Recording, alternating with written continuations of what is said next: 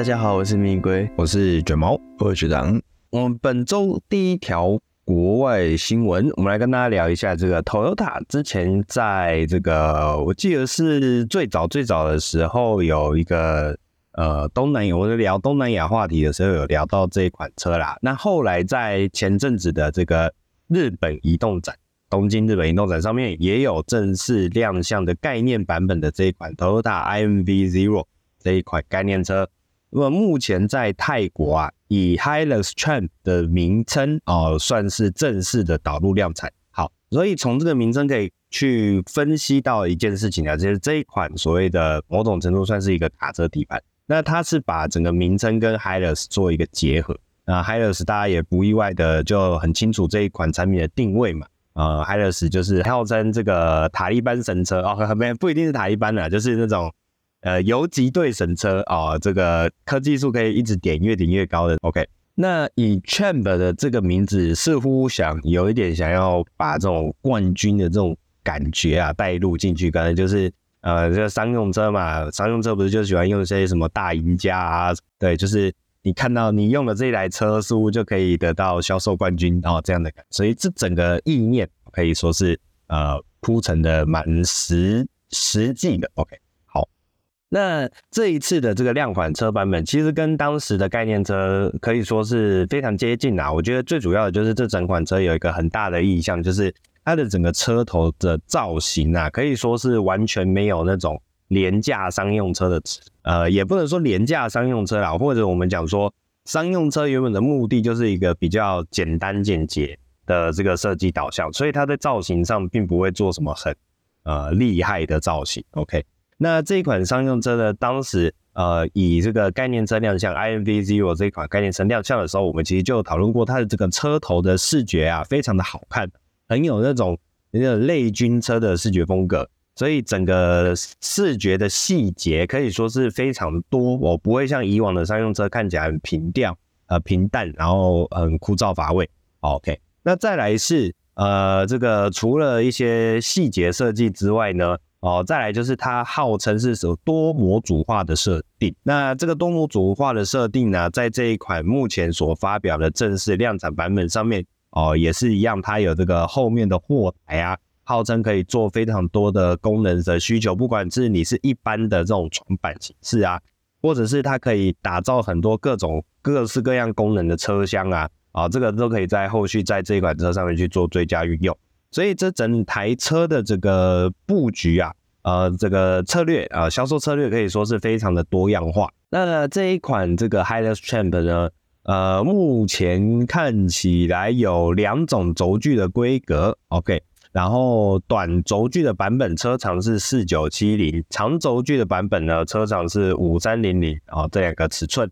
那动力的选择的部分呢，有二点零升的汽油。二点七升的汽油以及二点四升涡轮柴油动力，OK，那分别就是对应不同的呃马力数据啊，或者是扭力数据啊，这个就是看大家的呃使用需求。好，除此之外呢，也有比较低规的五速手排，以及另外两款是使用六速自排的系统，所以这样的呃车款也是。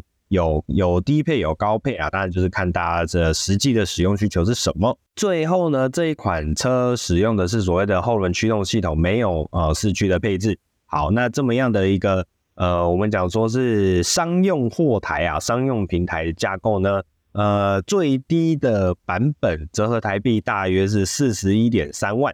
好，最贵最贵的版本呢，折合台币也大约才五十二万。好。那这样子的车子在货斗上面呢，提供了非常多的弹性啊。我们刚刚有讲到它的这个策略布局，就是你可以有非常多的呃使用的情境，然后可以自己去打造你的呃这个货斗上面的配件啊，不管是这个货台或是什么车厢啊，它本身就配置了很多个螺丝孔洞，让你可以很方便的去安装任何的你所需求的。呃，这个后面的模组，所以这款车的正式的面试啊，跟大家做分享。然后这款车在这个当地的广告啊，上面就有几个版本，我觉得很有意思，可以去跟大家分享一下。像比如说，它就有换了铝圈，然后整台车的这个风格啊，就是有点更像那种美式 SUV 的那一种呃这种改装风格啊，用一些看起来很帅气、很霸气的饰条哦，或者是下护板、啊，这个银色的下护板啊、去做一些啊、视觉风格的点缀。然后呢，也有那个我们刚刚讲到有后车厢嘛，这个后车厢因应你的露营使用时，因为露营的使用需求啊，所以它可以去加装一些像车室内的厨房啊。然后再是车顶上面就直接搭一个掀起式的车顶帐啊，可以做这个露营车的使用。好，那另外还有一个版本呢，是有两个年轻人站在车子旁边拍照啊。那这个版本很看起来很明显就是改成那种比较低趴的，啊比较赛车型的式样啊。我觉得这个风格啊，原厂使用这样子的风格去做所谓的广宣，也是还蛮有意思的。然后这一款这个来自于 Toyota 的 HiLess Champ 啊，就在这边跟大家做个分享。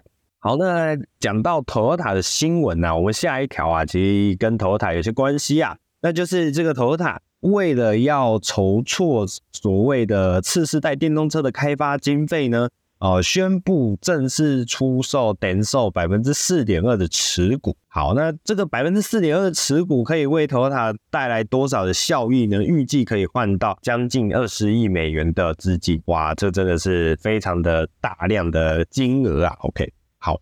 那也就是在最近的 Toyota 宣布跟 Denso 以及 Toyota 工业啊，这个是指的是 Toyota Industry Corporation 这间公司，以及大家很比较熟知的爱信集团 Aisin 啊，共同讨论这个所谓的呃供应链检讨协商，最后的结果是要出售持有 Denso 啊，Denso 这个是一间。呃，日本旗呃，Toyota 旗下的一间子公司，然后专门是比较处理在电控这一块的东西。好，这个应该说等于说这家公司啊，叫做这个电装公司，它真的就叫做电装公司。OK，电电是电器的电，装是装备的装。OK，好，那这一间电装公司呢，其实本来是在头塔底下的一个电器部门呐、或者我们讲说电装部。好。那也是在一九四九年以后才分割出去的公司。那这一间公司把它分割出去呢，其实有一个诶蛮重要的重点，大概就是为了要让它底下的这些呃资源呐，可以有更好的运用，以及赚更多的钱。我觉得这才是重点。好，那它的主要的生产的东西呢，大概是比如说车子里面的空调系统啊、点火系统啊，这个点火系统，比如说大家常见的火星塞啊。然后还有再来是燃油喷射系统啊，发电机的点火控制等等这一类的东西，甚至后来还跨足机械手臂的领域。OK，那我想机械手臂这个东西也是在这个电呃汽车产业里面啊，它算是汽车组装线上面一个还蛮重要的东西啊。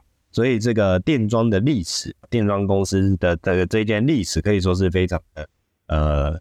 呃，厉害跟重要。好，那正如刚刚讲的，就是出售了百分之呃四点二的股份以后，换取到将近二十亿美元的资金。那这些资金后续就会再投入到 Toyota 的这个呃开次世代电动车的开发。那原本 Toyota 持股是大约有百分之二十四点二啊，针对这一间 Denso 这间子公司持股大约是百分之二十四点二，也就是说。现在的出售以后，整个持股调降到了百分之二十。简单来说，这是这个一个蛮大的挑战呢。因为最近啊，很多电动车的开发公司其实都遇到很多不少的困啊，所以这个每一间公司其实都在想办法要筹措更多的呃金钱，来对于后面即将要面临到的问题去做出全球化的布局，以及这个面临挑战的处理方式。好，所以这都有很多影响，所以大家真的都应该说每一间集团啊都在努力中。好，那我们讲到 Toyota 旗下的这些子公司啊，就是其实都是从 Toyota 汽车拆分出去的。那除了刚刚讲的 Denso 以外啊，还有比较有名的像是爱信啊、爱信啊，或者是丰田自动织机啊，这个之前我们在呃某某一个展会的这个新闻里面有提到。OK。还有这个捷泰格特 Jetek 它主要是在做一些这个转向系统这一块这一块的部分。还有丰田纺织哦，这个丰田纺织可能就是比较偏向内装的部分。然后甚至是所谓的爱知制钢所，OK，这都也是这个啊丰田旗下的公司。好，然后呢这边就是大概跟大家解说一下 Toyota 旗这个大集团旗下有什么样的成员，以及它所这个它包含的部分。其实 Toyota 是呃很强大的一个集团，它并不只是卖车子啊。我觉得这种汽车公司、汽车集团，它都有一个呃类似的类似的概念呢，就是它背后其实有非常非常多的供应商，它的整个商务的商业的模式啊，其实是环环相扣的。好的，跟大家做分享。那同样是这个汽车大集团呐，啊，最另外一个汽车大集团最近有面临到一些问题了。好，那接下来我们要聊的这一个是福斯，好，那个这 VAG 底下的福斯品是是指 Volkswagen，不是指 VAG。OK，好，那福斯这个品牌呢，啊，这个最近啊宣布啊要进行所谓的裁员，以节省将近一百亿欧元的计划。好那这个呃，福斯品牌的执行长 Thomas Schaefer 就提出啦，为了要呃呃，目前的福斯汽车啊，好，Volkswagen 可以说是没有竞争力的，因为他们在生产呃汽车上面，他们必须付出较高的成本，但是在生产力上面的效率又是较低的，所以这也就导致整间公司的状况状况啊，必须要进行一些。呃呃，改变。那福斯集团呢、正在就旗下的福斯汽车，也就是刚刚讲的 Volkswagen 的这个品牌，OK，与工会协商要进行所谓的成本削减计划，OK，那这也是为了整个集团要迈向电动车转型的一个很重要的一个一个过程呐、或者是一个步骤啊。好，那执行长 s h e v e r 就有提到了啊，在这个。呃，总部的员工会议上有提到了，由于我们许多的既有结构、流程以及高成本，福斯汽车品牌已经不再具有竞争力啊。好，这也就导致接下来公司预计要利用所谓的人口曲线啊，来减少员工数量。好，那这整件事情上面，呃，可以说是还蛮震撼的，因为毕竟福斯汽车啊，呃，我们讲说。啊，不，也不能说 VAG 啦，就是福斯汽车，毕竟是在整个市场底下哦，也算是跟 Toyota 可以一拼弥补的牌。OK，它的销售量啊，它的全球布局的模式啊，其实都蛮有有目共睹吧，我觉得是这样子。好，那如今传的这个消息啊，可以说是这个。呃，令人稍微有点不胜唏嘘啊。不过福斯未来啊，很积极，应该说福斯目前啊，很积极在转变整间公司的这个呃呃，应该说产品的布局策略啊、哦。我们之前也聊到，它算是目前欧洲品牌或者目前德国品牌里面、呃，可以说是最积极电动化转型的一个很主要的品牌。所以我们也可以看到它的这些过程，想必是会诶。相对来讲，转股的过程是相比比较痛苦的，所以会有这样的状况哦，也也可以说是不太意外了哦。那这个消息就跟大家分享，大家就可以来注意一下啦。好，那接下来同样是 VAG 集团底下的相关的消息啊，这个来自于奥迪啊，最后一辆奥迪 TTS 在近日啊，可以从匈牙利厂正式的下线。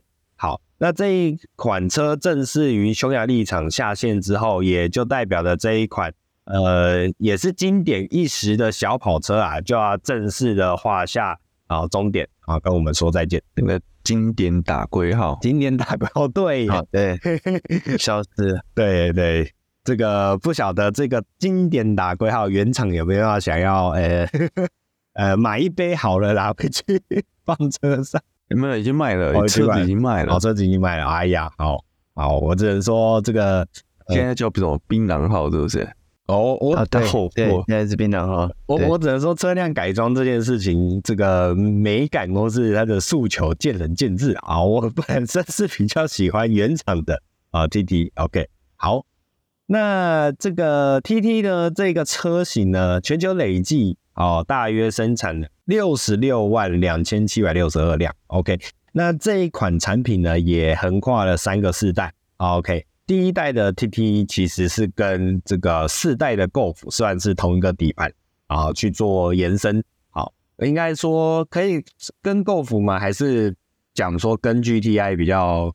呃，四代的 GTI 会比较精准一点。OK，好，但总而言之，我觉得它应应该是跟那个八 L 的 A 三对。比较接近吧，因为因为四代的 Golf 只有三二有四传，但是 TT 我记得也是有夸错的版本，对对对，有有有，应该说 A 三本身四代呃八 L 的 A 三跟这个四代的 Golf 是同一个底盘，然后对呃八 L 自己还有所谓的。R 哎，RS 版本是哇，完了，呃 S S S 哦，对对对 S 三哇，曾经的车主就要忘光光。OK，对，好，八 L 四代的 A 三呢，自己还有一个性能版本的 S 三。那整个底盘架构的话，第一代的 TT 跟呃八 L 版本的 S 三的这个底盘结构是比较接近的。好，那再下来就是第二代，第二代的话就是这个我。比较熟知的奥迪的前年的那个时代了，然后再来它的同时期的作品，应该就是也算是下一代的 A3 吧，基本上是这样去看。然后最新的版本的话，就使用了这个呃有点类似六角形盾形水箱罩的这个造型风格，所以整个视觉感版视觉感是比较锐利的。那我自己是最喜欢的话，是最喜欢最新的这个世代啊。那第一个世代在当时推出之后啊，可以说是呃引起了不小的关注啊，因为当时整个车子的造型设计啊，不管是整个车身的线条，或者是它的一些呃设计思维啊，其实以当时来讲，可以说是直接把呃很前卫的量产车直接导向啊，不好意思，很前卫的概念车直接导向量产版本的具现化，所以当时第一代 TT 的这个。产品呢，可以说是引起了不小的呃风潮啊，可以这样讲。好，那这个呃最后一辆 TTS 在匈牙利厂，刚刚说到在匈牙利厂下线的时候呢，原厂更是特别准备了第一代的 TT Coupe 以及 TT Roadster Show Car，还有第二代的 TT 来一起来做所谓的纪最终的纪念，然后欢送这一款产品离开。那这一款车，最后一款车的这一款 TDS 呢，它是以金属灰作为涂装，然后呢，呃，与全球的 TDS 相同的配置是二点零升 TFSI 的四缸涡轮增压引擎，然后最大马力是三百一十五匹，所以这么样一款最后一款车结束之后。那就变成之后你想要买类似的车款的话，你只能挑看有没有库存啊，各地经销商的库存。所以两位觉得这一款车是一个值得投资的标的吗？赶快去抢一下这个台湾的哪一个经销商里面还有剩着剩的车？嗯、呃，我觉得它是蛮好玩的车，但是蛮硬的车，蛮硬的车。我我会讲 T D R S 啊，因为我觉得既然如果要要是。要收 TT 就要收到顶规版哦，是是是是。好，然后但是 TDRS 的舒适度真的不太好，嗯嗯嗯，就是运动取向过于明显。对，然后但是你说它运动嘛，很多讲真的哦，很多人又不把它视为正统，因为因为它是一个横置四驱哦，是是，然后稍微对呃，你如果讲叫做性能跑车的话。大部分都会觉得，嗯，你还是应该要后驱为主的这种感感觉，是是是，对，还有觉得这是某种程度不入流，但是其实那颗引擎的基底真的很好改，嘿，EA 八五五嘛，它基本上这颗五缸潜力很大，那个，嗯嗯嗯嗯，OK OK，对啊，我自己是真的还蛮喜欢，因为我我不晓得为什么，就是我对这种。呃，真正的跑车的这个概念没有那么执着，也没有这么呃深入在我的印象里面、脑海里面，所以我对于这种呃车型啊，整个车型的视觉感，我只要我我单纯觉得它这种呃接近双座的设计，然后这种诶、呃呃锐利的线条啊，然后非常跑格的身形啊，就已经有非常的喜好了，对啊，那再加上它的一些。呃，零部件其实会跟这个我们讲说，不管你是讲 Golf 也好，A3 也好，就是比较偏向一般乘用车的这些零部件在使用的话，我会觉得它的一些呃，不管是后勤啊，或者是它的一些设计理念啊，哦，有它的独特之处。对，我自己会这样觉。不过我觉得它大概最可惜就是最新年式的，在底盘设计上还是属于上一代。它不像新的 RS 三有带那个电子离合器的后差速器，是是是，它还是比较偏向 T Rock 对。那个时代的插动系统，所以超价上面反而是算有与最新的 RS 三是有所，但还是很快。但还是很快，嗯，毕竟当时其实就已经决定说这一款车不会再继续打造后续的版本的啦，对吧？基本上是这样子。嗯、好，那这一款 TT 哦，这一款 TT 哦，就跟大家分享。好，那接下来同样是同一个集团 VAG 集团底下的这一款哦，这个就真的哎，哇，这也不是正统的运动型车款，那就是来自于同集团底下的 Porsche 所发表的全新大改款的 Porsche Panamera。啊，可以说是第三代的 Panamera 车型正式登场啦。那呃，这一次的第三代的 Panamera 呢，哦，呃，据说不会有所谓的 Turismo 版本。OK，所以对，没有错，也就是说它就此空前绝后，就只有第二代有。对对对对对，所以不会有旅行车版本的。哎，我自己觉得这有点特别，就是像比如说我们之前聊到新最新世代的 Passa 哦，是只有旅行车版本，嗯、没有四门版。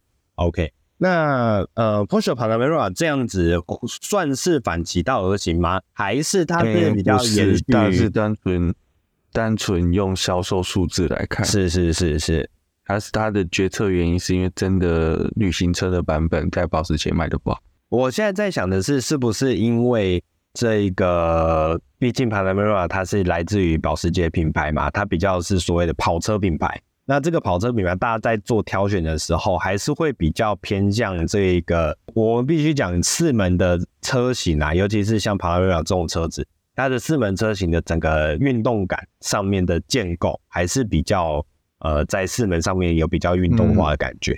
我、嗯、我会说，其实 Primera 本身就是已经是 Fastback 的形式了，对。然后它又是整个连后玻璃一起上线，所以。它的呃跟 Taycan 不一样，Taycan 的尾箱是只有先后面没有玻璃哦，但是 Panamera 是整块，所以我觉得两者差异没有那么大哦。然后就是另外像你讲的，就是说真的大家在讲运动的时候，嗯，Panamera 好像比较接近跑车的感觉，对对对，我讲外形，对对，超价上应该差不了太多。嗯，真的就是它的 Sport Turismo 是一个特例的情况了，但是 Taycan 我觉得那个就另外一个故事了。Taycan 我反而觉得他有可能会活得很好，他的旅行车是是嗯呃，这个有什么样的论述吗？呃，因为价钱比较便宜。哎，Tourismo 的价钱会比较便宜？没有没有，Taycan 的车价比较便宜。哦，然后这所以 Taycan Sport Turismo 它等于是一个入门，入门的大家的功能性就会要求比较多。我懂我懂。那本身选 Panamera 我觉得都已经是钱多多了，然后它可能在运输面并没有那么要求。了解，在。那个空间使用上没有那么要求，他去选这个车系。了解了解，所以我觉得，嗯，真的是以数字考量，嘿嘿嘿，这稍显可惜了。就前一代就这样子就没了，对啊，就没啪 就没了，啪那没了就没了。哇 哇，原来是啪那没了，哎，可以好。那这一次的 Panamera 呢？哦，预计会首批车型会提供这个 Turbo E Hybrid 的车型动力系统啊，这个动力系统是四点零升的 V 八双涡轮增压引擎，然后呢，这个搭配新开发的电动马达哦，本身具有大约一百九十 PS 的最大马力，所以在重效输出上面可以最大马力可以来到六百八十 PS 这么样的一个呃数值。好，那。呃，重效扭力更是可以来到九百三十牛顿米这么样的一个数字。OK，那再配上了全新开发的整合式的八速 PDK 双离合自手排变速系统，所以整个呃可以让整台车的一些这些所谓的呃内部的系统可以进一步的轻量化，可以达到它非常多的呃我们讲说效益存在啊。哦但是当然，这种车款就是越轻越好。那这个车型呢，零百加速只要三点二秒，极速甚至号称可以来到三百一十五公里每小时的数值，可以说是非常的强劲。那除此之外呢？哦，除此之外，除了刚刚讲的这个最高输出的版本啊，其他的话还有哦，搭载。呃二点九升 V 六双涡轮增压引擎的 Panamera 以及 Panamera Four 两个版本。那在呃最大马力大约是三百五十三匹左右，然后扭力来到五百牛米呃牛顿米。好，所以跟上一代的车型比较起来也是有所提升了。OK。好，那一定的啦，对就是保时捷一定就是换代，它大概会多个，以最低规的话，大概多个十到十五匹的马力。那其实这个引擎都还是跟上一代一样，是是，而且还是极度压制，是因为 RS 四、RS 五也是用这颗二点九升的，是那他们可以做到四百五十匹，所以你看它三百五十匹根本就是完全压住了。之前哦，之前的 Panamera 还是用，就跟像 S 五啊、S 四一样，是用闪电零的那一颗。单涡轮，那那一颗的输出大约略略在三百五上下。那这次是直接后来其实包括马卡也是这样，它就全部用二点九，它简化它的产品线，然后刻意压低输出。是是是是，嗯。好，那全新的第三代的 Panamera 好像台湾的台湾保时捷也同步公布售价了，对不对？好像目前看到的价格是呃，最刚刚提到五五百多吧？对对对，就是如果是 Panamera 跟 Panamera Four 的话，大概是五百多起跳。Panamera 是五百七十四，然后 Panamera Four 是五百九十六。然后刚刚提到这个动力输出最为惊人的 Turbo E Hybrid 的版本是一千一百七十三啊，这些都是起呀、啊、起跳价啦，因为你大家也都知道保时捷对不对？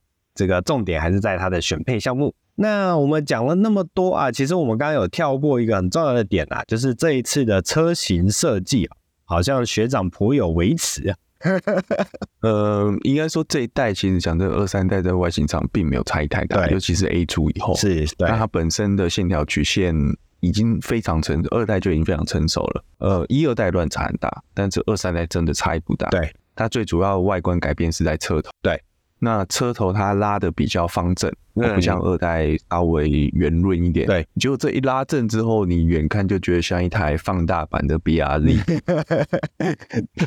那个保时捷情何以堪？哎、欸，不过人家真的蛮像的啊，因为尤其它还是那个蓝色的样车的那个照片，跟 BRZ 也是用蓝色很像，是是是，而且都有水平对过。哦，对啊，哎呀，我我这一次在看的时候。呃，因为之前的 Panamera，之前的 Panamera 它的这个造型啊，风口，我们讲说这个进气口是在整个偏下，所以在进气口往上开始的那一整段，整个前缘线它其实是封闭的，所以会比较视觉上会比较看起来像 Porsche 自己的跑车啊，跑车的版本。但是呢，这个全新世代第三代的 Panamera 的这个造型啊，我觉得它很明显的就是要往自己的凯宴或是 Taycan。啊，不好意思啊，自己的凯宴或者是马康去靠拢，就是他比较做的那种 SUV 的，刚刚学长讲的大开口的造型。那有一个很明显的特征点，就是它在引擎盖下方，也以及这个保杆的前缘线上面开了一个进气口。好，所以这个进气口的这个视觉感，就让整台车的下方的这个呃视觉尺寸放大非常多。所以也因为这个原因，所以我刚刚有提到它看起来往自家的休旅车产品靠拢的这种视觉感。那这样子这样子做，我觉得见仁见智啊，美丑见仁见智啊。但我自己会比较喜欢前代的视觉感。就是真的比较像是跑车的验证作品，比较像比较喜欢二代。那还但是虽然我们刚刚讲它外观没有什么很大的变化，但实际上它里面大概有六成的零组件是新的。嗯嗯嗯，所以其他还是有蛮多的改进。是，那我觉得这一代 Panamera 有一个它引进了一个新的技术，也不能讲新的技术，一个新的底盘设计啊。反正保时捷就很爱创名词嘛，TSM、PDCC。好，还有什么 PPT，然后然后这个什么，嗯，那个连连连那个动态大灯都可以自己变一个名字出来。好，这次又变了一个新的名字，叫做那个 PAR PAR Porsche Active Ride，它是一个车高平衡系统，姿态平衡系统，不是只有车高。其实就很像我们在好一阵子以前讲到那个奥迪的 A 八，它在转弯的时候，它车不会侧倾，为什么？让它把外侧，它不是单纯防倾杆的能力的功能而已，它是把外侧的用气压悬吊把车子撑起来，它内侧降低。然后或者是今天在急刹车、急加速的时候，它会去抑制你的点头跟上扬。然后另外就是它会像 Tesla 一样，它会记录你在哪一个地方车子要抬高，好，或是有一些坑洞，车子会预先去做处理，它会搭配 GPS。那比较特殊的是，觉得因为我们刚刚讲这一代就全全部标配气压悬吊了，好了没啦？那它有一个特点就是跟 Taycan 或是之前气压悬吊不一样，是之前是标榜三气式的气压悬吊，但是这一次因为这个 Active Ride，它反而是单气式配阻尼杆的设计，就是可变式阻尼的设计，所以我觉得这个蛮有趣的啦。其实就代表它机械结构不用变得那么复杂了，然后它可以提供气压跟传统悬吊中间的一种平衡。嗯嗯嗯嗯，是是是，而且我相信以这个。呃，保时捷的技术能力啊，呃，听起来是一个平衡，因为通常我们还在讲呃两种架构的中间的平衡，通常都会遇到的一个问题是会要么不上，要么不下。但是我是相信保时捷的技术能力哦，比较不会遇到这种问题。所以刚刚学长有提到这个有一点高呃，诶两种的取一个均衡那种感觉啊，那有的时候这种状况就是会遇到有点。不上不下，但我我是认为这个保时捷的技术能力应该是不太有问题，是啊、呃，这在这种事情上面，它应该会取得一个呃还算不错的平衡，然后再导入到自己的产品上面。好啊，那本周接下来最后一条国外新闻呢，我们来聊一下这个呃，它的英文名叫叫什么？Donut 吗？是我想的那个 Donut，哦，Donut Media，Donut，OK，好。这有一个国外的 YouTuber 叫做 Donut，OK，有八百三十万。没有，他们是一群，哦，一群，他们是一群人，这个频道就对了。是这群人，这群人，单飞不解散。哦，好，就 Donut Donut Media，其实我蛮喜欢，我看了蛮久。是是，因为因为其实他们就是会做很多专题，而且好像都跟这样子蛮有关系嘛，对不对？他们都是做，他们他们就做设计，是是。然后他们他们就是之前有做那个。好，就类似像就是要对决这种东西，但是我觉得，我觉得他做的比九妹还早。啊，是是，就是高高低价，然后去买东西来，就是改车来比较，是是是是，碟盘、刹车，所以他们之前就有一系列，就是他们的车就是这台车全部都用便宜的，然后另一台车全部都用贵的，然后他们最后就去做一些测试，然后比全时这样，啊，这是他们一个系列。然后他们也会去采访一些很奇怪的车，会去看一些，呃，会去买一些，呃，会去买一些中国车，然后甚至他们还就会去那个网络上面去乱买东西，就是买说什么，呃，汽车用品，然后这到底好不好用？是这样子，是，是，OK OK，对，那那我就直接讲了哈，那他们在这个礼拜有做了一个非常有趣的影片，就是。到底我们都在讲，每台车都在讲 horsepower，都在讲马力，在讲马力。然后我们之前其实有聊过，马力其实也有分节节马力跟超级马力哦，啊，这是另外一种。好，然后当然我们这样比较，但是我们都知道，马力这种东西其实就是在讲功率、输出功率、引擎的输出功率。所以其实对比美国很常讲的其实是 k 瓦，对对对对，哦，就是每一千瓦的输出。那所以到底？马力这个东西是怎么来的？当然，就一说，以前我们都讲说马力就是就是一匹马的输出能力嘛。对哦，但是是真的这样子，其实就是一个迷因。嗯，然后就去查找一下，就会发现说，以前都在讲说马力就是什么一匹马拉了多少重的东西，拉了多远，拉了把它抬了多高。好、哦，那这个就是马力的换算。但是是不是真的这样子呢？哦，所以他们就去真的去测试马力这个东西。他们就找了一台喜美，然后去，但是喜美不重要，就是喜美是为了要让马的输出可以对应到我们这种滚轮式的马力机上面，所以他们去把引擎拆掉，然后做一个支架，做找了外面的厂商做的机械结构，去让马拖着一个滚绳，然后让这个滚绳会去用齿轮去带动轮轴，然后接下来他们就是看，就是仅在这个滚轮上面拉拉出来的力量。去乘以它的转速，扭力乘转速就是马力嘛，对，我们都这样算的。那结果拉出来之后呢，就他们还用人去测试哦，然后就我觉得最有趣就是说，那你们估你们猜一下，大概呃一个人拉出来是多少匹马力？我们讲是就是欧美人、美国人，他们白人、黑人这样子，他们拉出来的数据，我猜一般零点五，零点五。对，那龟龟嘞？龟龟觉得一个人可以拉出多少马力？我讲马力是现在现在的马力，不是真的对比一匹真的马。嘿，哦，刚刚卷毛说的零点五，零点五，零点五匹哦。对对，应该不止吧？我想一下哦，应该有个三三四匹吧，我觉得。好，结果答案在你们两者中间，一个人拉出来大概约略是一点二、一点五到一点二匹马力。呵呵呵，哦，这还是一个美国人身材拉出来的。好，那他们后来他们三个人去拉，三个人去拉拉出来也只有拉出一点九。不过我觉得这个是一个像拔河的东西啊，你本来就不是三个人乘三倍嘛，啊，你还要互相协调出力的问题。对，好，最后最重要，他们真的去找了一匹马，然后这匹马也不是什么随便选的马哦，而是他们啊，他们其实也没有很用心选的哈。但这这匹马其实是是专门拿来拉车拉重物的马，所以也不是什么赛马，也不是骑乘马，也可以可以骑乘。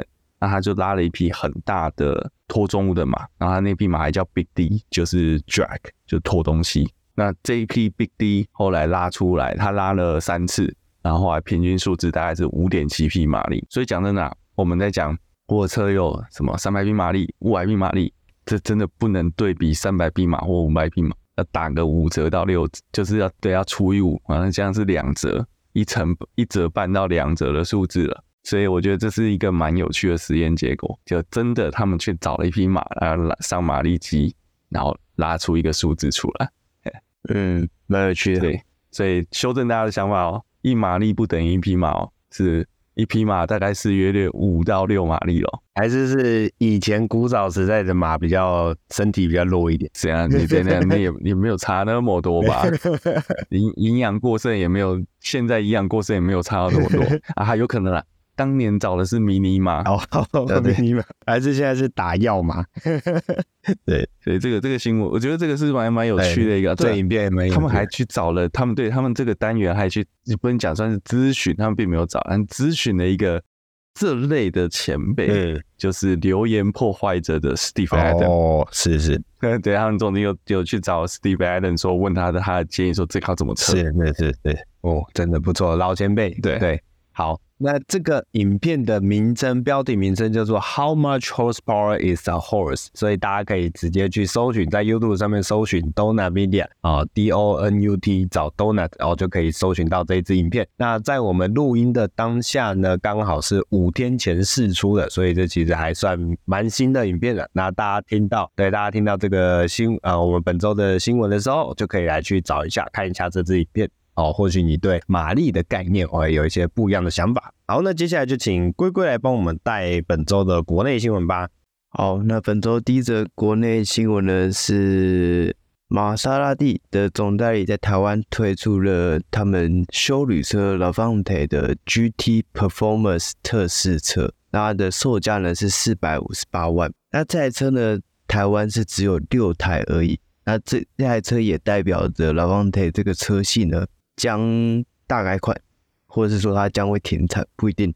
反正它这个车系也到了一个生产末代的时候了。因为 Levante 这个车是呃玛莎拉蒂的第一款休旅车，那现现在已经有一些呃比较小台的那个 Agregale 哦，是吗？还是 Agregale 嗯，对。那这个 GT Performance 呢，用上的是二点零升的直四。轻油电的马，诶、这个引擎，那最大马力是三百三十匹，跟四十五点九公斤米的扭力，然后搭配的是四轮传动的系统，零到一百加速是六秒。那看起来它是没有什么太特殊的地方，好像就是一个一个纪念车型的。对，动力也很一般，引擎也很一般，配备上好像也没什么特别。好啊，这个车型就分享给大家知道。如果想要珍藏这个玛莎拉蒂的第一款修旅车，那 Levante 的 GT Performance 这个版本可以可以考虑一下，因为我觉得这个感觉是台湾才有的特仕版，也不知道国外有没有这个这个车型。那就是要卖给有缘人，我有爱的人，有缘人六台，的，比二零八多两台的车型，应该不用抽签了哦，应该不用，哎、欸，应该。不一定哦，应该是看贼快吧？应该应该是先抢先赢，对，先抢先赢。嗯，对对对。那下一个新闻呢，一样是比较高端品牌的车，就是劳斯莱斯的总代理在台湾发表了品牌的首款电动车。那这个电动车呢，它在台湾这次展出的车款，其实这还是已经要交付给车主的车，它是一台有选配的车款。那台湾这款电动车的台湾基本售价是两千四百九十二万六千块。那这个价钱呢，包含了两百二十四万的台湾专属套件，又是台湾专属。对，就是这种豪华车都有台湾标配，就是台湾总代理帮你选好的一些配备，这样。你是说像 N 叉两百这样子吗？哦，对对对，你也算吗？NX 两百是降规吧？但是是台湾专属啊，你要重点要放台湾台湾特色，就是，因为它它这两百二十四万选的东西。我觉得没有很超值诶，这这个选配的内容套件有 RR 的头枕刺绣，然后对比色的缝线，前双座的按摩通风椅，好，这这个我觉得蛮实用的。那还有内装的刻字化迎宾灯，然后音响系统，就这几几项，然后要加两百二十四万。我觉得通风椅，我觉得音音音响是一个呃音响大可小的，对对对对，因为好的音响。两百万不不算太贵哦，对，确实很夸张的好的啦。它特别是用在劳斯莱斯上面的音响，因为他们本来就是主打是一个很安静的测试空间嘛。那这时候你的音响好不好，就会被放大。对，好，那这个这次的发表会啊，有一个比较特别，就是其实早在一九零零年的时候，劳斯莱斯的创办人就预言过，电动车是未来汽车发展的方向。那只要在基础设施可以支撑的状况下，电动车就是更适合豪华汽车。那在一百二十年后的今天，这个劳斯莱斯的首款电动车就登场了。我也确实认为，像劳斯莱斯这样高端等级的车，它追求的是舒适性，然后追求一个平稳的加速，然后它要的是那种很轻松的，可以把你的速度提升的感觉。所以我觉得它用电动。马达是非常合适的，啊，它的动力呢是五百八十五匹跟九十一点八公斤米的扭力，那它的 WLTP 测试的续航里程是五百二十公里，但原厂没有公布它的电池容量啊，但是根据换算，预估它的电池是一百一一百千瓦小时以上的锂电池组。其实这个电池以现行的电动车来讲，算是蛮大颗的，好像很少有破百的。没，不是，应该其实大部分都到一百而已。然后你说真的破百的哈，有啦，EQS 啦，就是为了要作弊作弊加长里程。然后它或是极氪零零一，为了要在它那个很变态的动力输出下，又要达到一个可用的里程，嗯，才做到破百。那其实破百的另外一个也会造，也就是其实等于是。你车子很重，马达消耗压不下来，而且体积也会大。哦、嗯，对对，嗯，它车体一定要大才坐得上去。不过真的是就是少见呐，因为那个就是成本嘛，成本跟重量。嗯，对，那确实也反映在重量上，这台 Spectre。它的车重已经接近三吨了，就以一个五米长的双门四座车来说，三吨算是蛮惊人的重量。你会不会有些桥不能过去啊？三吨应该是还好了，应该还好啦，三吨应该三吨半都可以在路上跑了。哎、欸，没有没有，三吨有一个可能的问题是，你中间如果路过一些施工路段，它上面铺了钢板，撑不撑得住？哦哦，对不对？嗯。欸你本来觉得一般开平常车都过得去的，就被特过去的就掉卡。这个哦，我觉得有有一 些呃，我觉得有一些机械停车格反而会。等一下，你机械停车格，你就这个就错了。Vector 怎么可能停机械停车格？怎么有人敢给他停机械停车格？这个停在饭店门口都不会让他进去，好不好？对不对？对啊，绝对是给你一个又大又宽的空间，好不好？就算停在马路的正中间，也没有人敢去拖他。确实，哎、欸，对耶，拖车，因为现在的拖车大部分都是用那个，就是那叫什么？就是半托式的嘛，就后面是上辅助轮那种。对对对对，对。但因为现在车重越来越重啊，后背其实有没有可能他们拖不动，就是没有办法拖？我觉得不会，我觉得不会，重量通常不是问题。哦，哎、欸，不一定哦，车架要把车头吊起来哦。对，对，我觉得车架跟车高通常才是比较 比较挑战的问题。对，然后确实好，那这个车型分享给大家知道，就我觉得它车头造型很像大改款的七系列。那个分离式的头灯，这好像是诶呃，劳斯还是第一次做分离式的头灯的造型，我觉得有应该有跟 BMW 借一点那个设计的元素进来。对对对对。那实际上这个颜色，我不知道两位有没有看到照片，就是它的颜色很像是紫色，但是其实好像是蓝色的样子。这不是就是 URX 的蓝吗？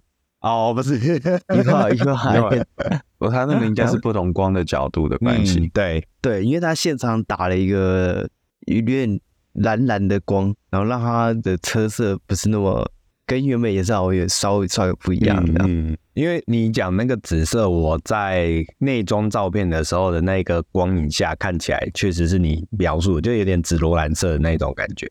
对对对对，但是在别张照片上又比较偏蓝色，嗯、就是如果是纯看整个车子的话，我觉得应该是光线的关系啊，就是它本身那个基底色调，再配上一些不同的色光下去，会反映出不一样的颜色的质感。那我自己觉得，假设以我们看到那个紫罗兰色来说的话，这个车色的选择还蛮高调的，非常高调。对对对，就买这个车呢。本身就很高调了，也是也是。那这台车预计会在今年年底前交付到客人手上啊，所以路上应该会有机会可以看到这台车。这是台湾第一台的 Spectre。那总代理就连总代理自己的这个试乘车展间的车都要等到明年三月之后才会进来，所以这是就最早会在路上跑的劳斯莱斯电动车。对对对，好，所以记得大家在路上看到小心三元一点。这台我猜没有公布价钱啊，但是这台选配加上去应该是破三千万，我猜，因为是选了蛮多东西的。好，那我们本周的新闻就到这边结束了。那喜欢我们的话，记得帮我们按赞、订阅、分享。然后脸书 Apple Podcast 记得帮我们评分留言，那我们下礼拜再见，拜拜，拜拜，拜拜。